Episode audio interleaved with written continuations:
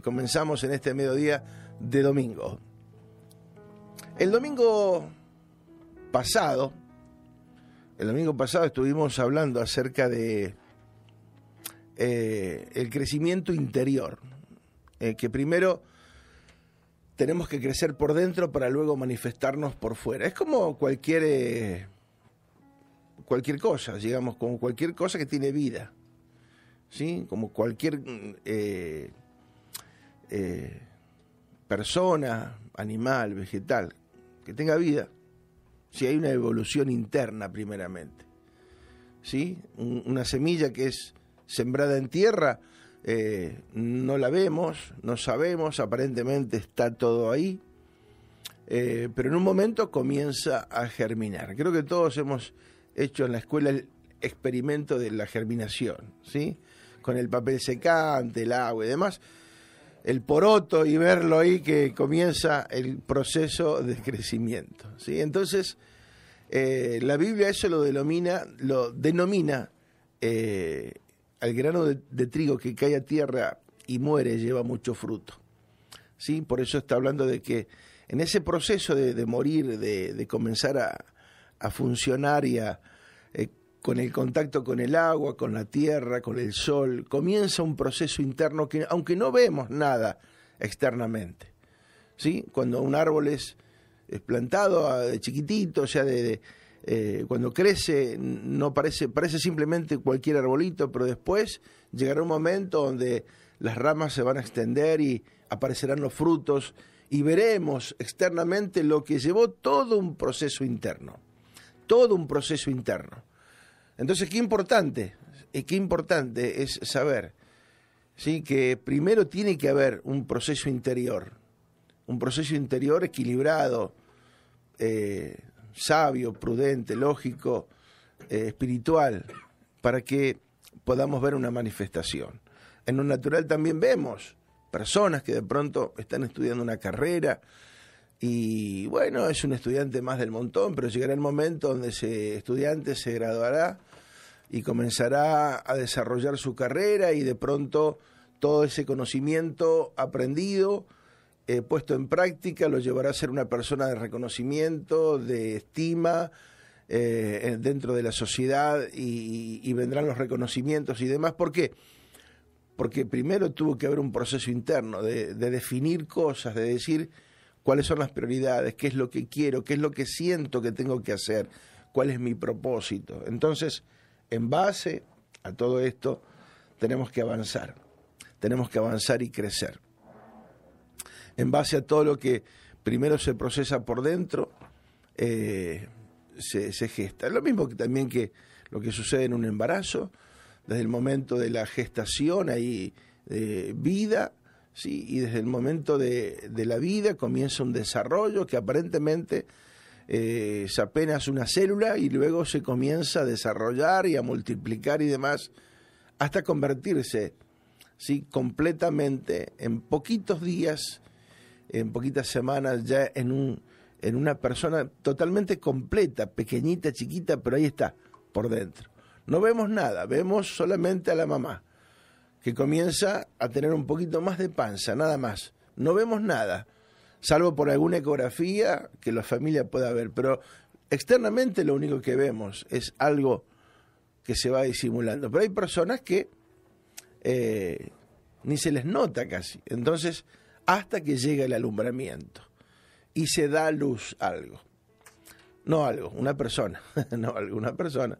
Se da luz el hijo que estaba eh, ya gestando. Entonces, eh, qué importante que la vida espiritual también tiene que ver con esto, tiene que ver con el desarrollo interno para la manifestación externa. ¿Sí? La madurez interna llevará a, decisiones externas. Justamente en estos días hablábamos eh, y recordaba, eh, yo en mi época de que me tocó trabajar de, joven, a los 14 años entré en una empresa en San Nicolás, en una fábrica, y entraba a seis y media de la mañana todos los días y, digamos, eh, uno de esa edad no está preparado todavía eh, para asumir mm, algunas responsabilidades, pero, pero el entorno te lleva a una formación también, ¿viste? Entonces, eh, cuando por ahí llegaba tarde, cinco minutos tarde, o perdía el colectivo, eh, me retaban, entonces eh, me llamaba la atención y no me gustaba. Entonces eso hacía que yo me, me, me, ocupara de que no llegara tarde. Y entonces todas esas presiones externas me llevaron a, a formar un carácter y, y, a la responsabilidad. ¿sí? En esa empresa duré 12 años hasta que me fui. Entonces eh, empecé a los 14 y me fui a los 27 de esa empresa. Eh, entonces, qué importante saber que cuando uno puede desarrollar eh, internamente el carácter, la madurez y demás, puede perdurar en el tiempo, porque los demás van viendo ese crecimiento y te apoyan. Llegó un momento donde yo recibí el apoyo, recibí los elogios, recibí un montón de cosas, porque fui siempre el más chico de la empresa. Entonces, eh, fui como el, el, Benjamín, entonces todo eh, era el chepibe. Pero también llegó el momento donde crecí y, y, maduré y me casé y tuve hijos dentro de la empresa. Entonces vieron ese crecimiento interior que luego se manifestó eh, rápidamente en, un, en, algo externo donde me casé con responsabilidad, tuve... digamos, a los 20 años ya me había comprado un terreno, o sea, tenía una proyección.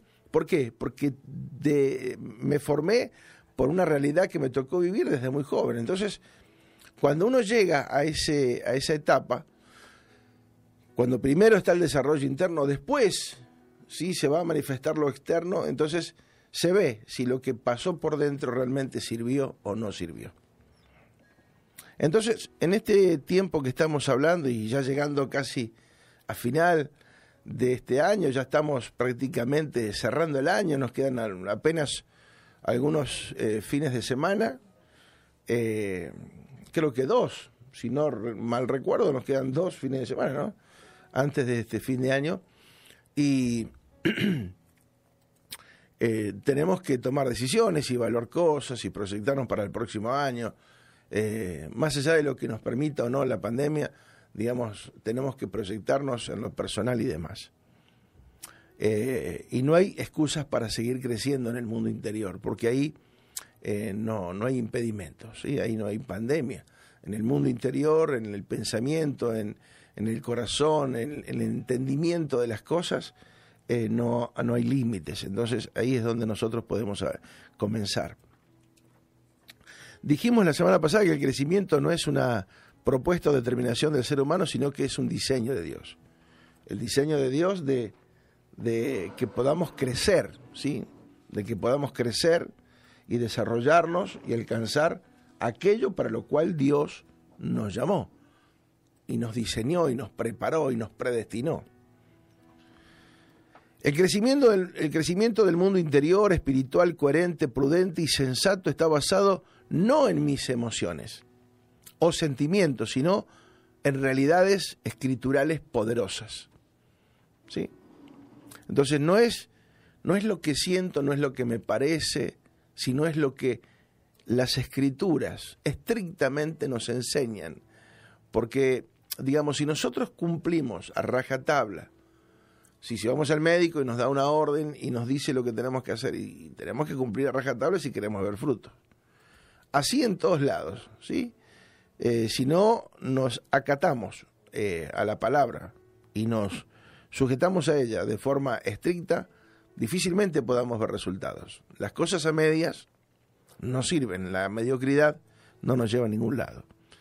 Entonces, eh, abrazarme a las realidades escriturales me va a llevar a tener un mundo interior equilibrado. El ser humano está rodeado de vanidad y de superficialidad y muchas veces es contaminado y arrastrado por esa fuerza. ¿sí?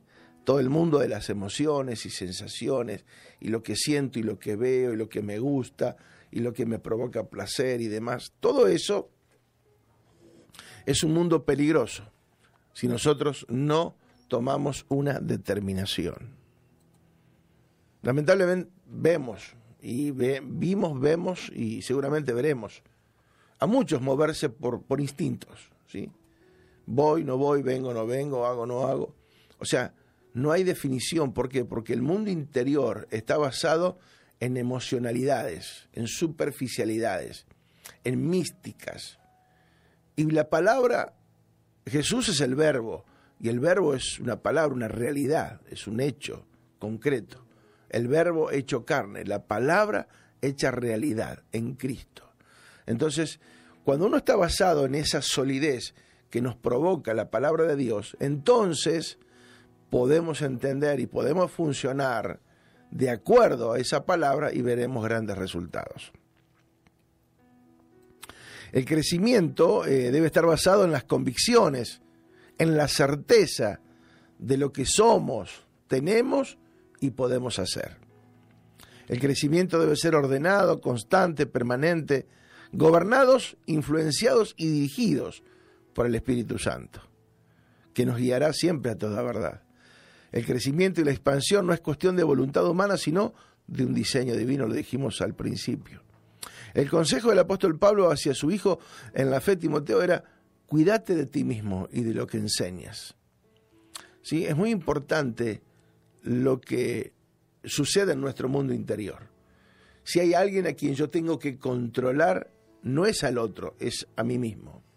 Mi mundo interno es peligrosísimo, ¿sí? porque nadie lo conoce, solo Dios.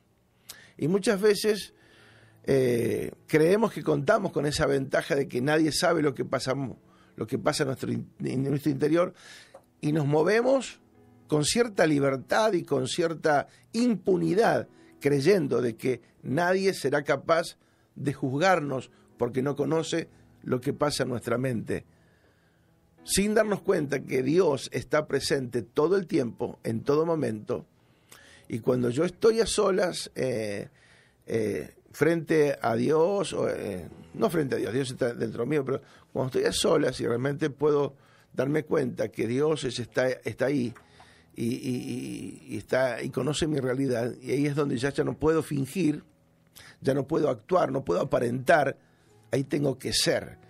Y tengo que ser y tengo que mostrarme tal cual soy. Y es ahí donde viene la posibilidad y la oportunidad de cambiar y de ser alguien diferente. Dios es luz. En Él no hay sombra de variación. Él es seguridad. Dios no es confusión.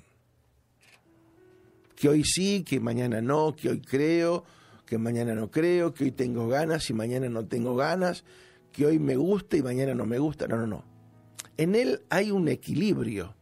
Cuando Dios está dentro nuestro, lo que provoca y produce en nosotros es un equilibrio, una madurez espiritual, una coherencia, donde permanentemente mantenemos una posición, una postura de, palabra, de pensamiento, de actitud, siempre.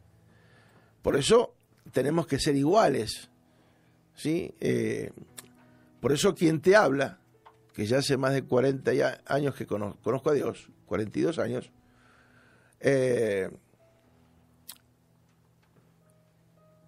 digamos, hay un testimonio detrás. Hay personas que me conocen desde hace muchos años. Tengo amigos desde que conocí a Dios, desde los 15 años. O sea, hay amigos que perduran, que me conocen, que saben cómo soy en todas las áreas, porque han estado conmigo, hemos viajado, hemos eh, ido de vacaciones juntos, hemos compartido eh, momentos lindos, momentos feos, momentos maravillosos, eh, momentos difíciles, y me conocen qué bueno cuando alguien puede testificar acerca de, wow, esa persona sigue siendo la misma. Tiene el mismo corazón, tiene la misma conducta, se comporta de la misma manera con sus amigos, con sus, con sus autoridades. o sea, no cambia, no cambia. ¿Por qué? Porque ha desarrollado un mundo interior equilibrado. Entonces, las decisiones no se toman de forma apresurada, no se toman de forma arbitraria, unipersonal, sino que basado en el consejo de Dios primeramente, basado en el consejo de, la familia, de la fe, de la familia, de los hermanos mayores, de quienes nos guían nuestro, nuestra paternidad, que también nos va a dar un consejo objetivo de la cosa. Por eso es importante saber que en Dios hay equilibrio, Dios no es confusión, Por eso nuestros pensamientos y voluntad deben estar de acuerdo con lo que Él dice, no con lo que yo siento. Me recordaba, eh, me vino a la mente la experiencia de un piloto de avión. Una vez que el piloto despega, en esas naves que vemos, esos aviones terribles, esa, nave despega. A partir de que, eh, de que el, del despegue, el piloto se tiene que valer pura y exclusivamente del conocimiento que él tiene de todo el instrumental que tiene delante de sí mismo, ¿sí?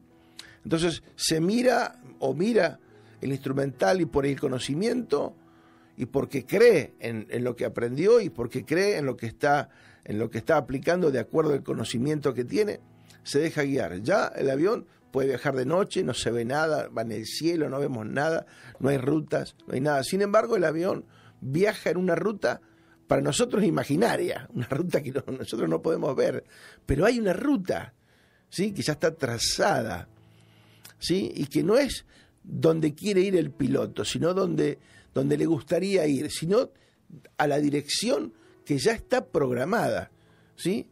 Porque el, avión sale hacia un rumbo, no hacia donde quiere el piloto, a donde le gustaría viajar. Tiene una, una, una ruta asignada y él, una vez que está el, el, avión en el aire, seguía únicamente por el instrumental, ¿sí? Y por el conocimiento que tiene del instrumental y de toda la información que le brinda ese instrumental eh, y de todo lo que sucede, ya que no puede ver nada, no se puede mover, por lo que siento, lo que le parece. Tiene que depender absolutamente de lo que sabe, de lo que aprendió, del conocimiento previo, del entendimiento, de lo que ven en, el instrumental, ¿sí? y la comprensión de la aplicación de toda esa información que tiene. Entonces, ya no depende de nada, no sabe qué está sucediendo en el mundo afuera. Sabe que el avión va a una velocidad fuerte, más de 900 kilómetros en muchos casos, eh, y, sin embargo va guiado por, por, todo el instrumental y, y, por esa persona que está funcionando ahí, eh, aunque hay un piloto automático y demás, pero digo, el piloto tiene su participación en, tanto en el despegue como en el aterrizaje y, el control de que todo funcione correctamente, en base a un conocimiento previo. Simplemente lo digo esto para que eh, después, después lo vas a entender mejor, pero te estoy hablando ahora para que para darte más o menos una idea, un panorama de lo que quiero expresar en esta mañana. No se mueve por sentimiento, por lo que siente, porque le parece, sino que hay un protocolo de navegación.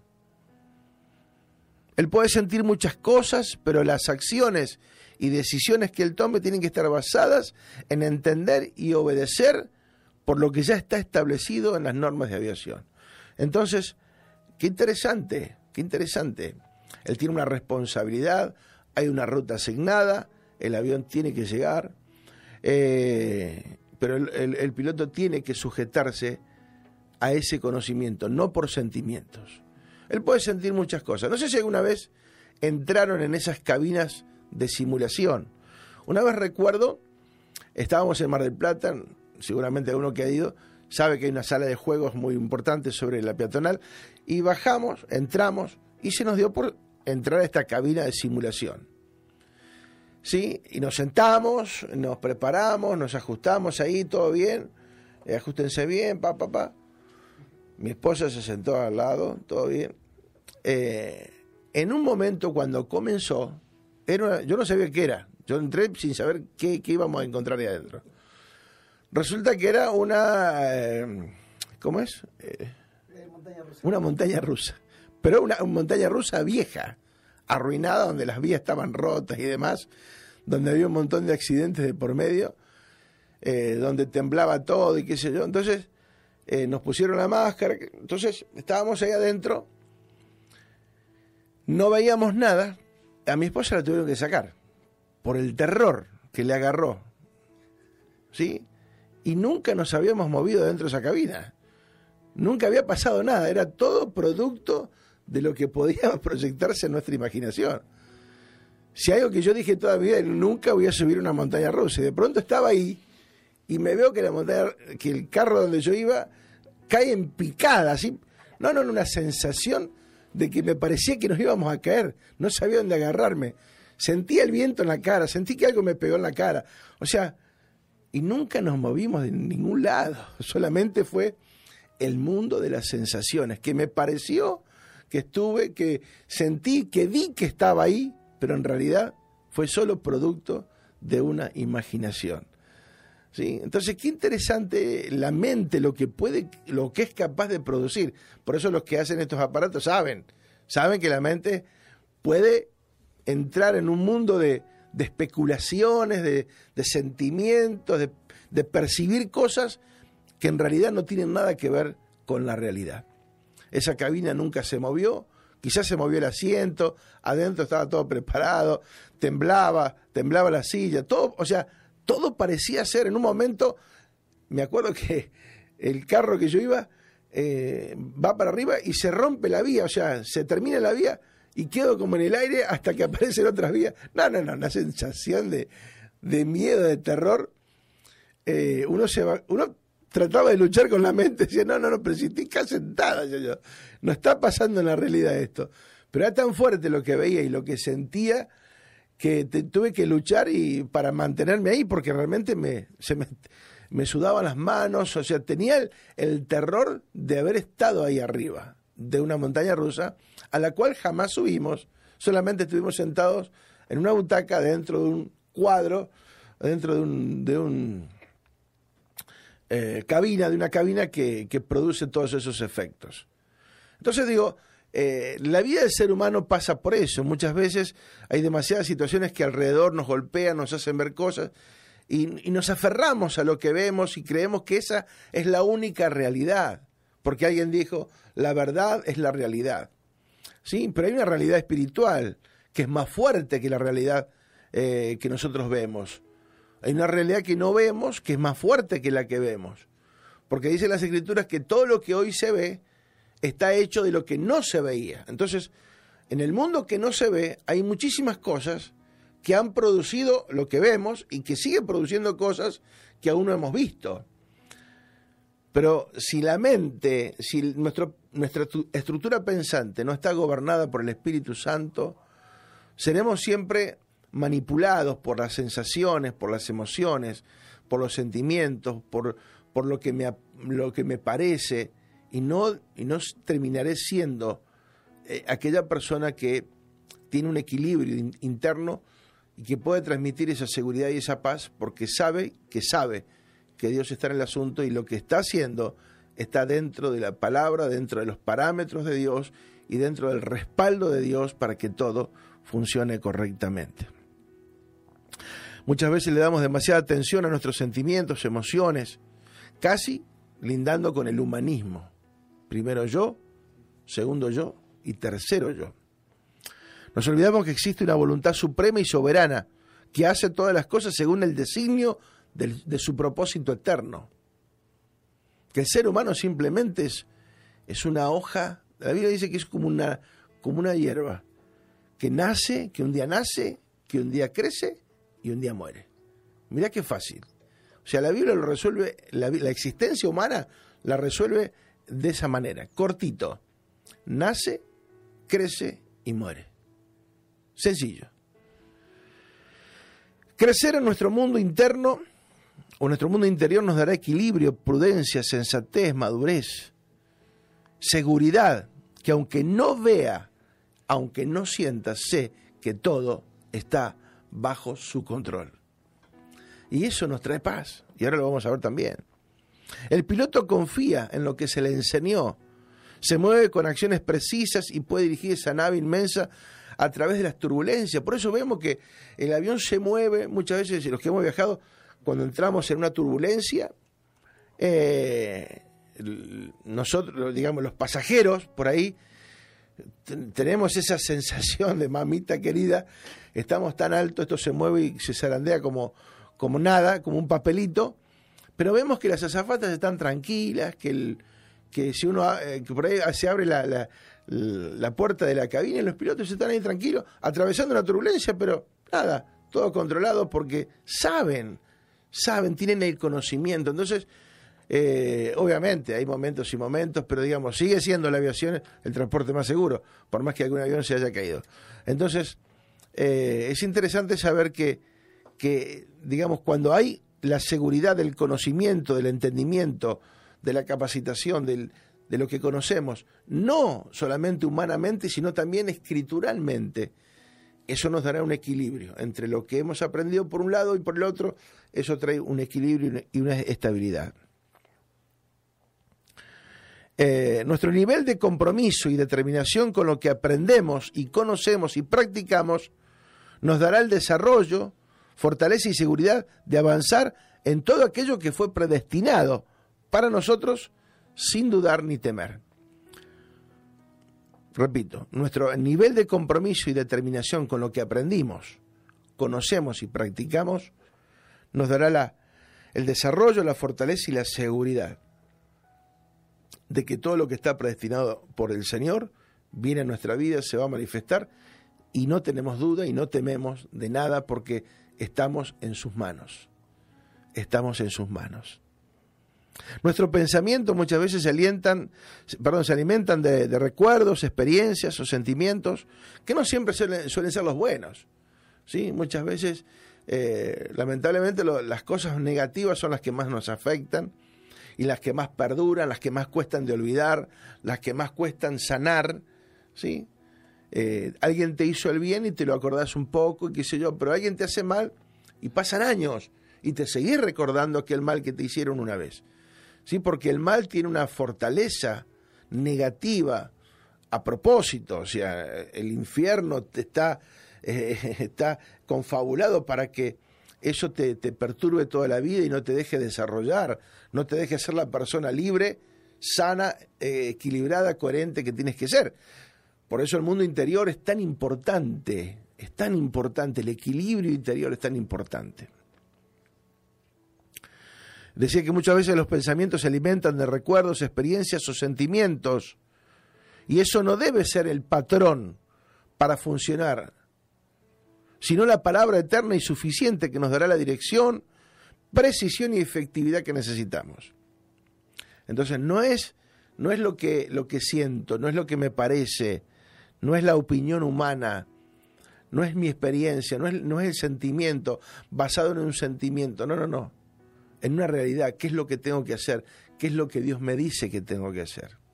Y es ahí donde nosotros nos tenemos que definir o hago lo que Dios dice o hago lo que a mí me parece. Esas dos cosas no pueden caminar juntos. ¿Sí? O tengo la visión de Dios o tengo mi visión. O tengo el corazón de Dios o, me manejo conforme a, lo que yo sienta. ¿Sí? Dios nos da la libertad, no nos obliga a escoger. Pero también, si nosotros escogemos obedecerle, tenemos que ser obedientes, sabios y prudentes. La Biblia dice de la abundancia del corazón habla la boca. O sea, lo que predomina en mi mundo interior. En mi mundo interno, de eso vivo, de eso hablo y de eso funciono. O sea, somos lo que nos alimentamos en todas las áreas. Terminamos siendo lo que, de, de, lo que nos alimentamos. ¿sí? De lo que sé, de lo que aprendo, de lo que vivo, de lo que creo, de eso hablo. Entonces, cuando una persona habla, pone de manifiesto su nivel espiritual, cultural, emocional, por las palabras. Sí, por las palabras. ¿Sí? Cuando una persona está confundida, uno la escucha hablar y ya sabe que esa persona está indefinida, confundida, temerosa. Eh, ¿Dónde está basándose? Si en la palabra de Dios o en sus sentimientos, sus emociones lo que a mí me parece, lo que a mí me produjo, el error del pasado, no, no, no, eh, nunca más lo voy a hacer, no, no, no, tranquilo. Que alguien falle, que alguien nos haga daño, que alguien nos insulte, que alguien nos engañe, nos traicione, eh, no nos tiene que hacer perder el objetivo de la vida ni de la realidad que Dios tiene para nosotros, porque me aferro a unas palabras que escuché una vez del apóstol eh, Raúl Ávila, un hombre de Dios al cual amo profundamente, admiro y seguimos por muchos años. Eh, él decía, de las personas podemos recibir lo malo, pero también lo bueno. El diablo para el diablo para arruinarte, para marcarte, para ofenderte, va a usar o para maldecirte, va a usar personas. Pero Dios para bendecirte, para honrarte, para proyectarte también va a usar personas. O sea, las personas seguimos siendo el, el vehículo por el cual el bien y el mal funcionan. Todo el bien y el mal que vemos en la tierra se manifiesta a través de personas, ¿sí?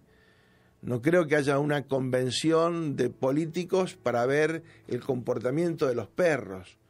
No, no, habla del comportamiento humano.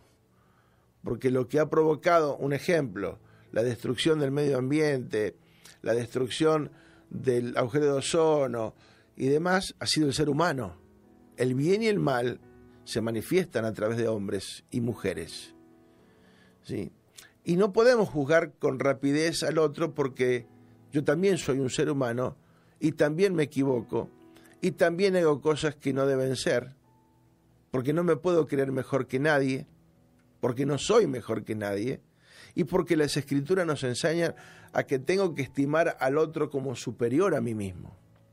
Tengo que considerarlo, tengo que escuchar al otro, tengo que atender al otro, porque de la misma manera un día me atendieron a mí o me pueden llegar a atender mañana.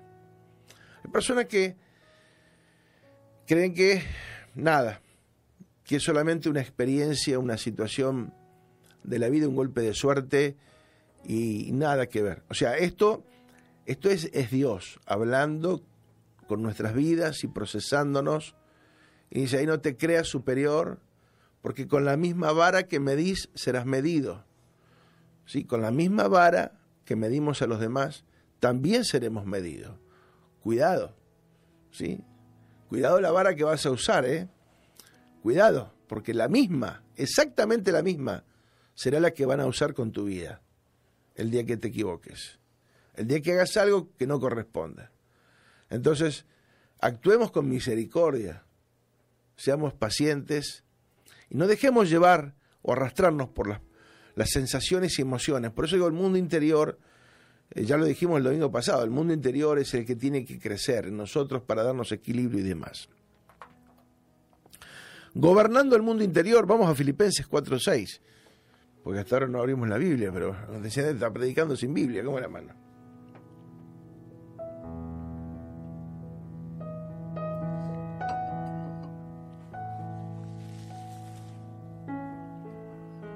Filipenses 4.6 dice, por nada, por nada, por nada, por nada.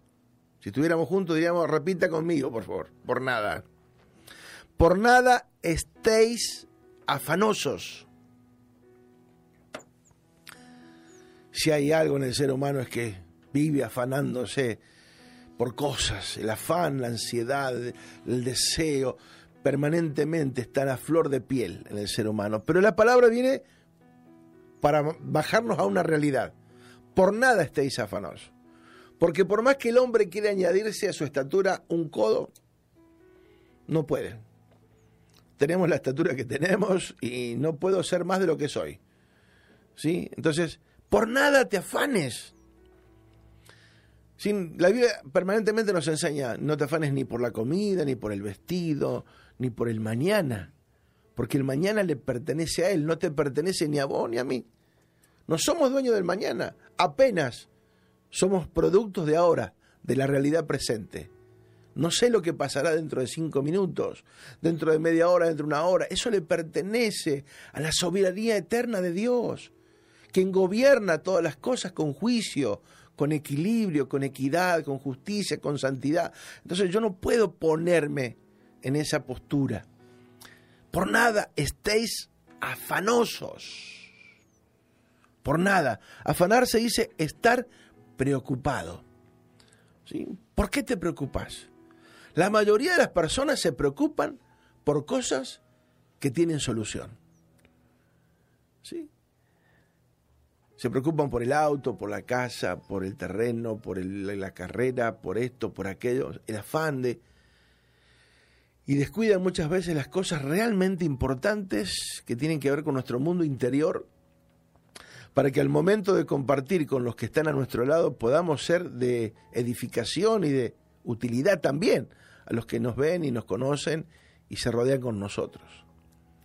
Muchas veces personas que no logran disfrutar ni de su familia, ni de sus hijos, ni de sus bienes, porque están afanados, preocupados, ¿sí? permanentemente en, cosas, en situaciones externas, y no, no logran un equilibrio. Dice, por nada estéis afanosos. Dice, si no sean conocidas vuestras peticiones delante de Dios. O sea, está hablando que si tenemos una necesidad, si aparece una necesidad en nuestra vida, eh, una petición es una necesidad, un pedido, un deseo a Dios. Si, si no sean conocidas vuestras peticiones delante de Dios con toda oración y ruego. O sea, pedile a Dios lo que necesitas. Pedile al Señor lo que, lo que te falta. Pedile al Señor lo que esperás o necesitas. Y dale gracias, porque fíjate, dice, sean conocidas vuestras peticiones delante de Dios. No te andes quejando delante de medio mundo. Nos des ese sentimiento de lastimero todo el tiempo, de que todo te va mal a vos, que sos el último del orejón del tarro, que sos el pobrecito. No, no. El que tiene que conocer tu mundo interior y tu necesidad, tu deseo, es Dios. Acude a Él, ora, ruega, pero también dice con acciones de gracias. Muchas veces solo pedimos, pedimos, pedimos, pedimos, oramos, pero no agradecemos. Entonces tiene que haber un equilibrio, oración, ruego y acción de gracia. Tres cosas que no pueden faltar para que esa oración realmente tenga eficacia. Pero no ores con afán, no ores con la preocupación. Ora con la determinación y el conocimiento de que Dios escucha tu oración. No por las emociones, lo que te dice el, mundo exterior, porque el mundo exterior te puede decir muchas cosas. Hay pronósticos negativos por allá, por acá, viene eh, el pronóstico de un médico, viene el diagnóstico de acá, de allá. No, no, tranquilo. Sea conocida tu petición delante de Dios. Con oración, ruego y acción de gracias. Si nosotros logramos eso, dejar de estar afanoso, de por nada afanarnos, por nada preocuparnos, sino ocuparnos en presentar a Dios nuestro deseo, nuestro aleno, nuestra necesidad, con oración, con ruego, pero con acción de gracias. O sea, teniendo la certidumbre, agradeciendo de antemano, sabiendo de que Dios no solamente que me escucha, sino que va a hacer lo mejor que Él ya tiene predestinado para mí. Pero de todas maneras, como Hijo, ruego al Padre. Oro, ruego y agradezco.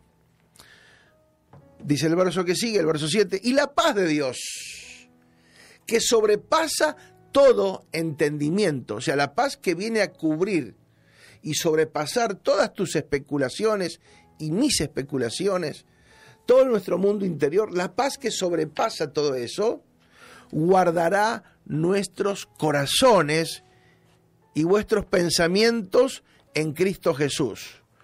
Cuando ordenamos nuestro afán y ansiedad, la paz de Dios comienza a gobernarnos. Una paz que supera el conocimiento humano, natural, inexplicable. Guardará, dice nuestro corazón, en realidad corazón es mente, guardará nuestra mente y pensamiento en Cristo. ¿En dónde lo guarda? En Cristo no con Cristo, sino en Cristo. Entonces cuando mi pensamiento está guardado en Cristo, significa que estoy guardado en la palabra, en el verbo, en la realidad de Dios. ¿Sí? Estoy parado y guardado. Guardará nuestra mente y pensamiento en Cristo, que es todopoderoso. Cristo es la roca eterna, el verbo hecho carne, el camino, la verdad y la vida, el fundamento, el sostén de nuestra fe. Por eso qué importante es saber que cuando nosotros equilibramos el afán, la ansiedad y demás, y nos ordenamos, la paz de Dios viene para gobernar y para guardar, ¿sí? Interesante, guardará vuestro, vuestra mente y vuestros pensamientos. Entonces nuestra mente y pensamiento ya no va a estar eh, yendo para cualquier lado o guiada por sentimientos, emociones, recuerdos o experiencias, sino por la realidad de Dios. Y sigue avanzando. El verso 8 dice, por lo demás, o sea, hablando de lo que venimos hablando y por lo demás, o sea, lo, lo que ya hablamos y lo que viene. ¿sí? Hermanos, todo lo que es verdadero, todo lo honesto, lo justo, lo puro, todo lo amable, todo lo que es de buen nombre, si hay virtud alguna, si hay algo digno de alabanza en esto pensad. Entonces, comenzamos de atrás para adelante. ¿En qué tengo que pensar? ¿Dónde tengo que enfocar la mente? ¿Dónde tiene que estar mi mente establecida? En lo verdadero. Lo verdadero no es lo que ven mis ojos solamente, sino también, eh, por eso no negamos la realidad que vemos, sino, pero también hay una realidad espiritual. Lo verdadero es lo que viene de Dios, es el camino, la verdad y la vida. Todo consejo que no está basado en... Eh, todo este consejo no está basado en lo natural humano, sino en lo espiritual y eterno. ¿Sí? Todo lo verdadero, todo lo honesto, todo lo justo, todo lo puro, todo lo amable. ¿Sí? Eh, honestidad, honroso, serio, venerable, lo justo, lo puro, lo amable, lo de buen nombre. Si hay excelencia, si hay virtudes, si hay excelencia, si hay algo digno de alabanza, o sea, si hay algo digno de reconocimiento y admiración, en esto pensar. Entonces, cuando nosotros logramos el equilibrio primero de controlar el afán y dejar que el Señor gobierne nuestros pensamientos y corazón y nuestra mente, eh, y nosotros sujetamos por voluntad, ahora ya es una decisión personal. Ya no, ya no es Dios imponiéndote una forma de pensar, sino un consejo para que nosotros nos determinemos a pensar en lo justo, en lo puro, en lo bueno, en lo amable, si hay virtud, si hay algo digno de alabanza, tener la mente concentrada. La mente ocupada en aquello que te va a dar una plataforma de seguridad y que genera en vos y en mí un ámbito de fe, de esperanza y de expectativa hacia el mañana. La mente es peligrosa si la dejamos a la deriva, ya que siempre o casi siempre se inclinará por lo negativo, por lo natural, humano, superficial. Los seres humanos somos de abrazar pensamientos de lástima que nos hacen sentir culpables o indignos, inmerecedores. Sí, acá está el pobrecito.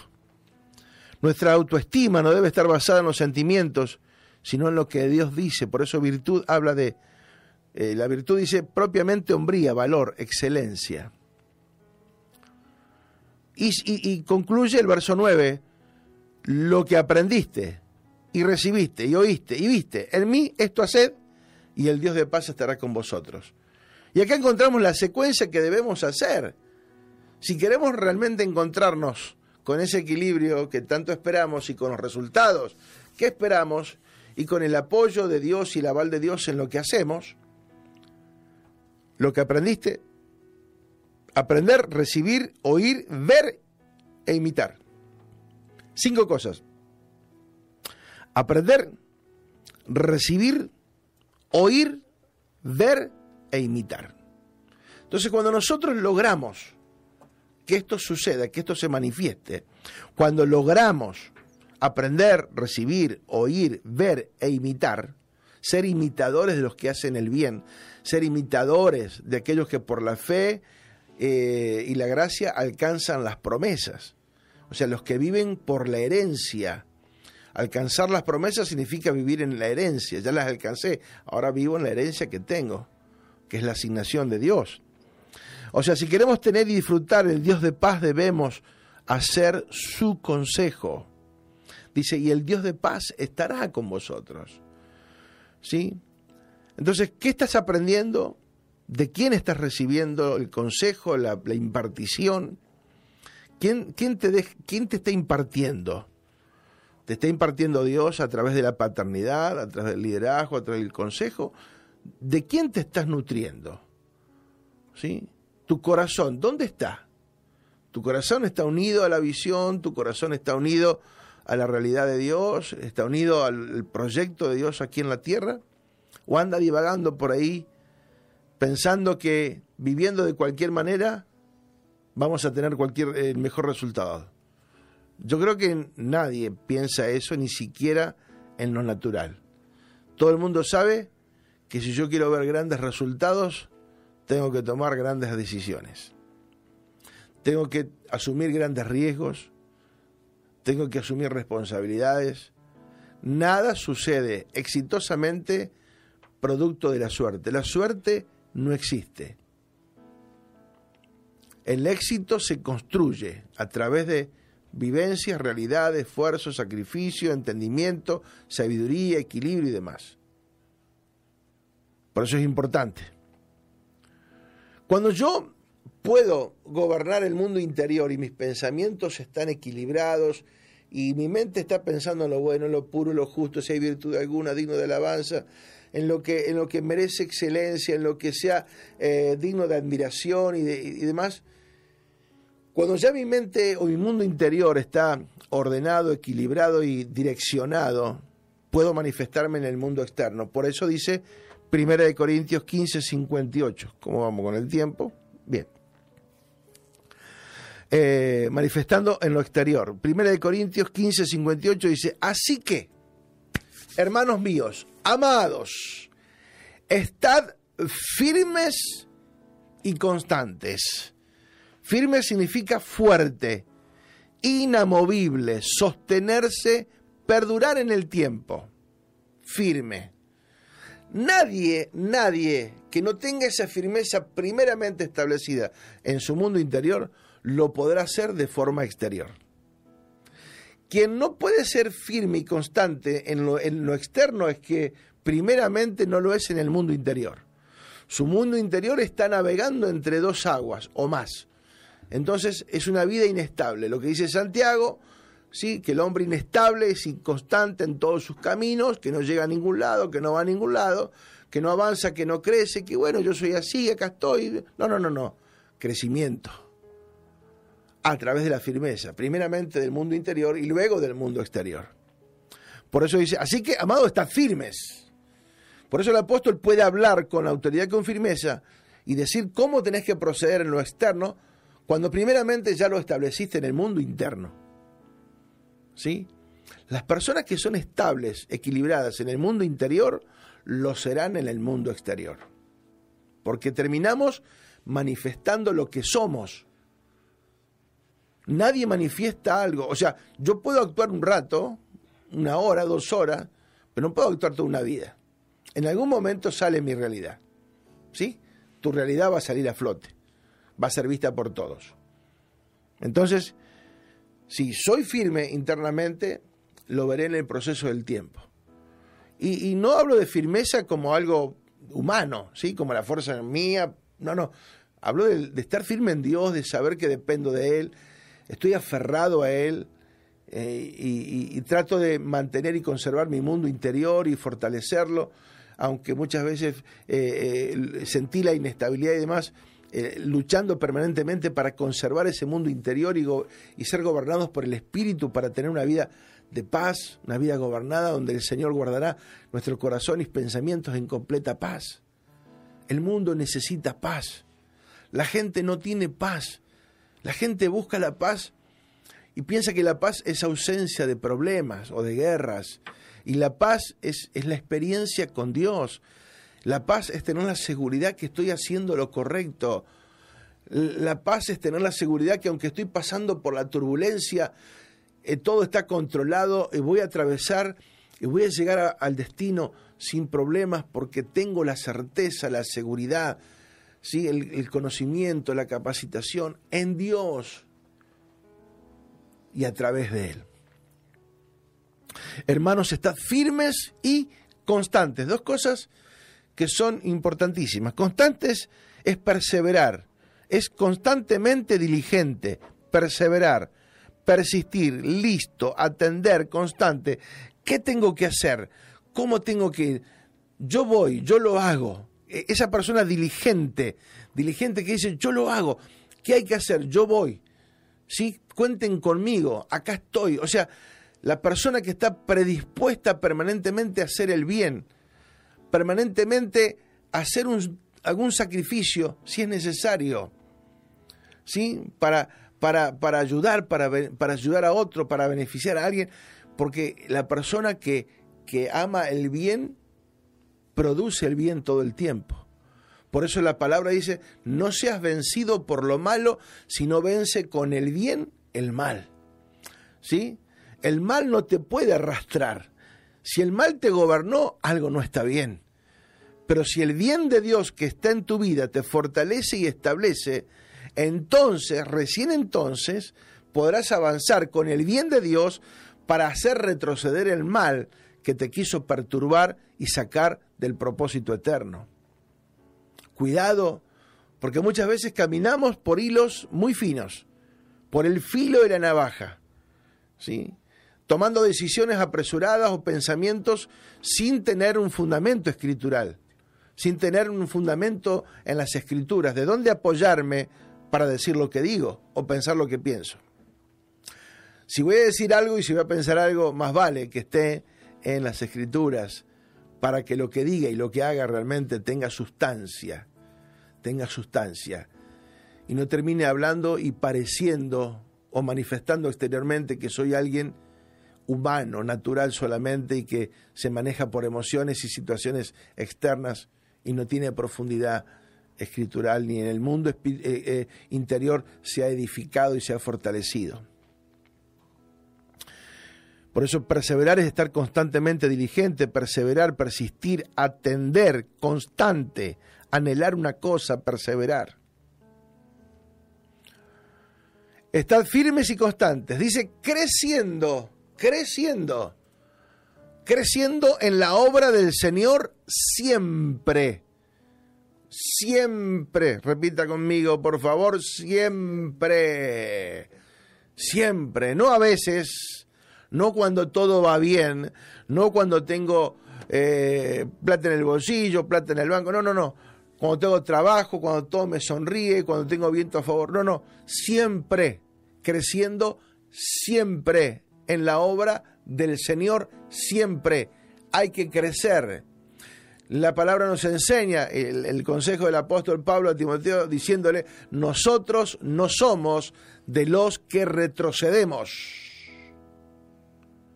sino los que tienen poder, amor y dominio propio. O sea, los que tienen un gobierno del mundo interior sujeto al Espíritu Santo, guiados por el Señor en todas las cosas. Firmes y constantes creciendo. Creciendo es superabundar en cantidad y en calidad. Haber en exceso, sobresalir, abundancia, aumentar, crecer. Entonces, creciendo es estar en un desarrollo permanente, nunca para atrás. Nunca me voy a arrepentir de hacer el bien, jamás, jamás, jamás, jamás. Avanzamos, avanzamos, constantes y creciendo siempre en la obra. ¿Qué es en la obra? En el trabajo, en la ocupación, en lo que Dios te ha dado. En el lugar, en la posición que Dios te ha dado. Crecer siempre, siempre en la obra del Señor, creciendo siempre, siempre. En la obra del Señor, siempre, siempre. En todo lo que hagas, en tu obra, en tu accionar, en tu labor, en tus acciones, crece permanentemente, crece. Dice sabiendo, y acá viene lo que hablábamos hace un momento. El piloto sabe, el piloto sabe. Sí, aunque no ve nada, sabe todo lo que en instrumental le está diciendo. Yo me siento ahí y no entendería absolutamente nada porque ignoro totalmente. Pero alguien que fue instruido y capacitado, mirando la consola, que hay infinidad de, botones, de relojes, de, un montón de, información precisa, exacta, ¿sí? Eh, con solamente dar una lectura y mirar, sabe cuál es el comportamiento y si aparece alguna situación, hay un protocolo preparado para accionar y para actuar. Nadie, nadie improvisa, ¿sí? Nadie improvisa por su gusto, por su deseo. Se ajustan al protocolo siempre. Cuando hemos eh, observado, cuando ha, sucedido algún siniestro, luego los expertos hablan y dicen, no, seguramente, eh, porque dice, después de esto hay otro, otro protocolo, si esto falla hay otro protocolo, o sea, en la aviación hay como tres o cuatro cosas que que, o sea, no es solamente si falla uno ya está, no, no tenés alternativa. No, no, hay como tres o cuatro protocolos que se, que se siguen, porque si falla una cosa, se aplica otra para reemplazar la anterior, y si la otra falla, hay otra más. Entonces, eh, no es que solamente hay algo, ya está todo previsto. ¿Sí? Entonces, cuando algo ya sucede es porque hay una tragedia. ¿sí? No es porque no se hizo lo que se tenía que hacer. Entonces el conocimiento nos da la capacidad de tomar decisiones, ¿sí? sabiendo, por eso crezco, porque sé, porque entendí, porque saber tiene que ver con propiamente ver, conocer, saber, percibir, reconocer, comprender, entender. Cuando uno entiende para dónde va, para uno entiende para eh, hacia dónde tiene que ir, tiene el conocimiento claro, puede avanzar. sabiendo, sabiendo, sabiendo, propiamente ver, conocer, saber, entender. ¿Sí? Sabiendo que vuestro trabajo en el Señor no es en vano, no es hueco, no es vacío, no es sin sentido. Todo trabajo que hagas en el Señor, no para el Señor. ¿Sí? Muchas veces yo sirvo para. No, no, dice acá en el Señor. Hay una diferencia. Hay gente que trabaja para, pero acá hay que trabajar en el Señor. Es decir, yo trabajo en Dios. O sea, que Dios está gobernando la situación. Yo no trabajo independientemente, yo no trabajo para, sino trabajo en Dios. Que hay una enorme diferencia. ¿Sí? Porque cuando yo digo que trabajo para, estoy viendo que alguien externo, alguien fuera de mí a quien yo le tengo que rendir cuentas.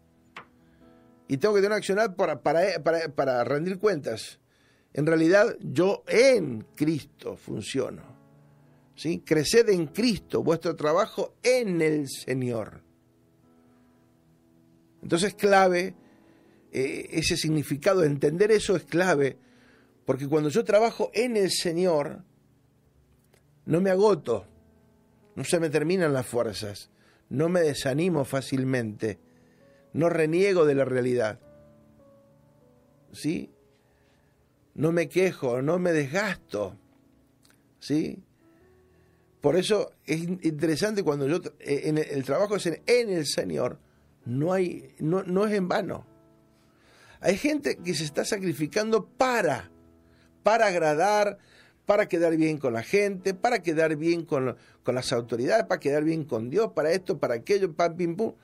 No se trata de eso, se trata de ser en Dios. Por eso muchas veces nos vemos frutos, porque en realidad cuando uno trabaja en Dios, trabaja más relajado, más tranquilo, porque trabajo en Dios. Y sé que ese trabajo en Dios no es en vano. Vamos a ir redondeando.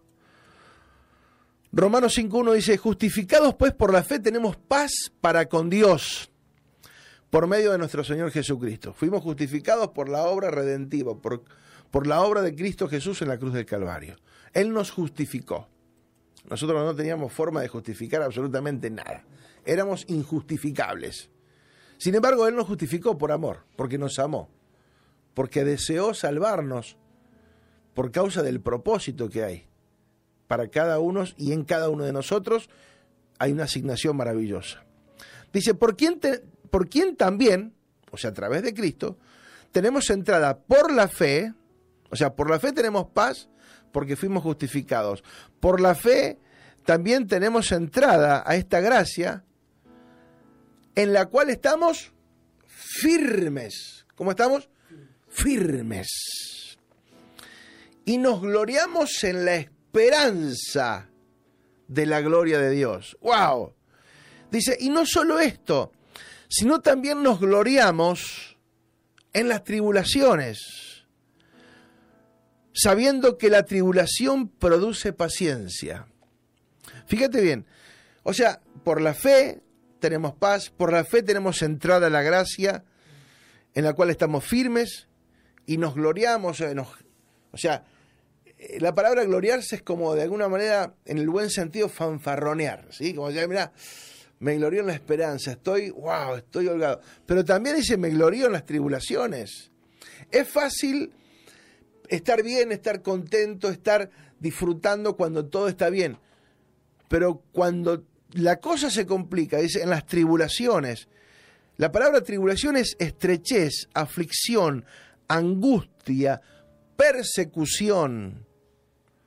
Entonces, cuando estoy en eso, dice, pero también me glorío, también me jacto, también disfruto, aun cuando estoy en las tribulaciones. ¿Por qué? Sabiendo, o sea, tiene el conocimiento de que el problema no lo va a aniquilar, el problema no lo va a destruir, la situación que atraviesa le va a producir paciencia, sabiendo que la tribulación, sabiendo, una vez más, sabiendo, conocer, entender, percibir, reconocer, conocido, entender, sabiendo, porque sé en quién he creído, porque sé, sé en quién está mi confianza, sé quién es mi guardador, quién me sostiene, quién me guía, quién me guarda he aprendido, sé, sé, conozco. Entonces, qué importante saber, conocer y entender por revelación, por impartición, por discernimiento, la palabra, para que realmente podamos vivir de una forma maravillosa. Y cuando viene el problema no me, no me desespero, no salgo angustiado, no me afano, no me preocupo. ¿Por qué? Me ocupo en orar, en dar gracias porque sé, porque sé, porque sé que la tribulación produce paciencia. Dice, y la paciencia prueba, y la prueba esperanza. ¡Wow! Hay un proceso. Vos fíjate, tribulación, paciencia, prueba y esperanza. Dice, y la esperanza no avergüenza. O sea, la esperanza nunca será avergonzada si nosotros entendemos. Por eso qué importante es tener entendimiento de nuestro mundo interior, conocimiento de la obra de Dios, de lo que Dios hizo, hace a mi favor, de lo que Dios dice en su palabra. Cuando tengo el equilibrio en el mundo interior, puedo confrontar lo, externo porque sé, sé que, que eh, la tribulación no produce destrucción, no produce aniquilamiento, no produce muerte en mi vida. La tribulación, la estrechez, el, momento de prueba, la angustia, la persecución, las cosas que puedan eh, en, mi mundo externo eh, querer afligirme, sé que eso va a producir en mi paciencia. ¿sí? Esperar en Dios con paciencia. ¿sí? Y la paciencia prueba. Y la prueba esperanza. Y la esperanza no avergüenza porque el amor de Dios ha sido derramado en nuestros corazones por el Espíritu Santo que nos fue dado. Entonces, qué importante es primero entender que sin la asistencia del Espíritu Santo no podemos funcionar. Necesitamos, para estar completos, enteros, para estar eh, maduros, sólidos, tener ese gobierno del mundo interior a través del Espíritu Santo, con el Espíritu Santo. Y quiero terminar con esto, porque Romanos también dice, y sabemos que a los que aman a Dios, todas las cosas, a los que aman a Dios. Amar no es palabra, amar son acciones, hechos, realidades. Jesús amó, Dios amó al mundo, pero envió a su Hijo. O sea, amar no es palabras. Yo te amo, te amo, te amo, no, no. Eso queda para el romanticismo, ¿sí? Eh, momentáneo. El amor verdadero se manifiesta con acciones, con hechos. Dice la palabra que un padre que ama corrige. O sea, un padre que ama corrige. O sea, el amor es una acción. ¿Sí? En beneficio de. Entonces, el verdadero amor no es emocionalismo, es equilibrio. Todas las cosas te ayudan a bien en base a lo que sabemos. Y sabemos, por eso dice, y sabemos. porque conozco, porque sé, porque entiendo las escrituras, porque me he alimentado y me alimento de ellas. Porque sabemos que a los que aman a Dios, y sabemos que a los que aman a Dios, todas las cosas, lo bueno, lo malo, lo más o menos, lo que a mí me parece bueno o no me parece bueno, porque en realidad no hay nada malo en Dios. En Dios no hay cosas malas. Uno puede tener ese concepto de la realidad. Si esto, esto, esto malo que me pasó, yo no lo tomo así. A los que aman a Dios, todas las cosas les ayudan bien. Todas las cosas. A los que conforme a su propósito. ¿El propósito de quién es? De Dios. A los que conforme a su propósito son llamados. Si realmente has sido llamado, difícilmente te puedas quedar como estás. Porque si Dios te llama, uno no puede quedar igual. A los que Dios llamó, las escrituras dice, y dejándolo todo, le siguieron. ¡Wow! Entonces, eh, llamado es, es muy fuerte el llamado. El llamado es muy fuerte. Y no significa dejar todo, dejar la casa, dejar... No, no, no. Dejar todo es poner en prioridad número uno, número uno en tu vida por sobre todas las cosas a Dios. El llamado es eso, poner a Dios en primer lugar, porque sé, porque sé que Dios es lo primero, porque de Él viene todo, la vida, el propósito, la familia, la salud, todo lo que tenemos o podemos llegar a tener está en Dios.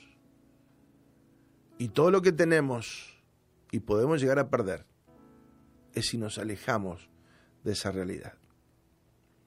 Y esto no es una amenaza, por, favor, es simplemente un consejo. ¿sí? Cuando nosotros queremos gobernar nuestra vida y muchas veces nos sale mal. Muchas veces podemos corregir, muchas veces estamos a tiempo de revertir lo vemos permanentemente. Hombres, mujeres, familias que pueden corregir sus vidas, sus realidades, que anduvieron en drogas, en alcohol, en violencia, en un montón de cosas y de pronto se rescatan en Dios y pueden comenzar una vida nueva totalmente diferente. Tenemos testimonios de eso. Y hoy están convertidos en matrimonios, en familias maravillosas que aman y sirven a Dios. Entonces, y no es una cuestión de, de suerte, no existe la suerte. El éxito, dije, se construye todos los días. Y cuando estamos en Dios, eso es permanente. Estar en Dios significa que el éxito está asegurado. No el éxito que el mundo llama éxito, cuidado. No lo que la gente aplaude como éxito. Porque el éxito del, del sistema, del mundo, es todo superficial. El éxito es si lograste el título, el éxito si lograste dinero, si lograste fama, poder, si lograste eh, posesiones, posiciones y demás.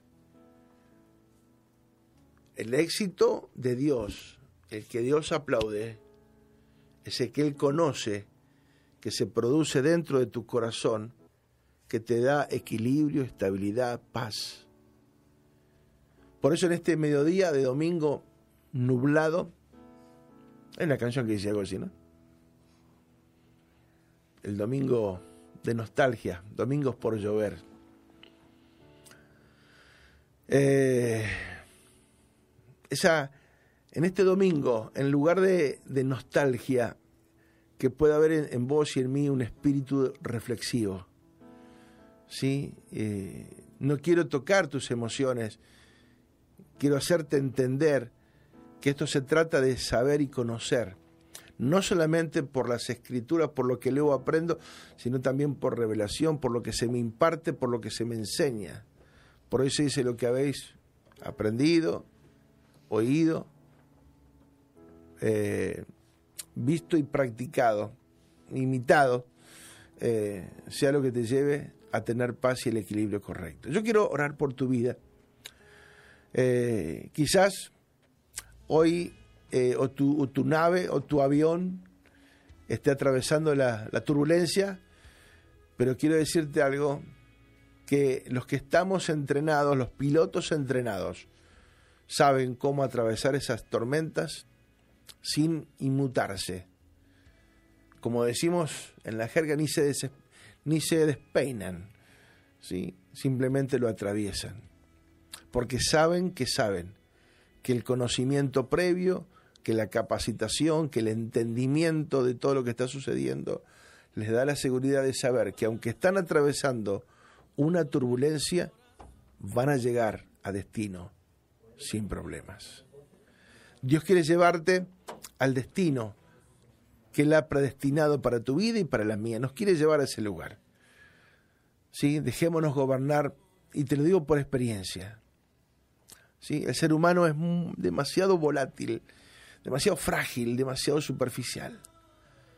Solamente en Dios podemos estar estables, equilibrados y tener una justa proporción de cada cosa y ver el mañana con ojos diferentes, con, con una sensación diferente, porque sabemos, porque sabemos. ¿eh? Así que que esta palabra te pueda acompañar en toda esta semana y saber que si sabes cómo funciona, si sabes cómo opera el mundo espiritual, si sabes quién es Dios y lo que hace Dios en tu vida todos los días, y en todo lo que ya te dio y te asignó, seguramente vas a vivir en completa paz. Y eso es lo que el mundo necesita. Todo el mundo necesita paz. Muchas veces llegan personas o han llegado personas a decirnos, no tengo paz. Tengo casa, tengo esto, tengo aquello, tengo todo. No tengo paz. Porque la paz es esa unión perfecta entre mi espíritu y el Espíritu de Dios gobernando sobre todas las cosas. Entonces tendrás la autoridad para sujetar tu mente y tu voluntad a la realidad que Dios tiene para tu vida y también a los frutos, experiencias maravillosas que Dios te va a permitir vivir y disfrutar. Y darte cuenta que servir a Dios ¿sí? es el mejor negocio del mundo.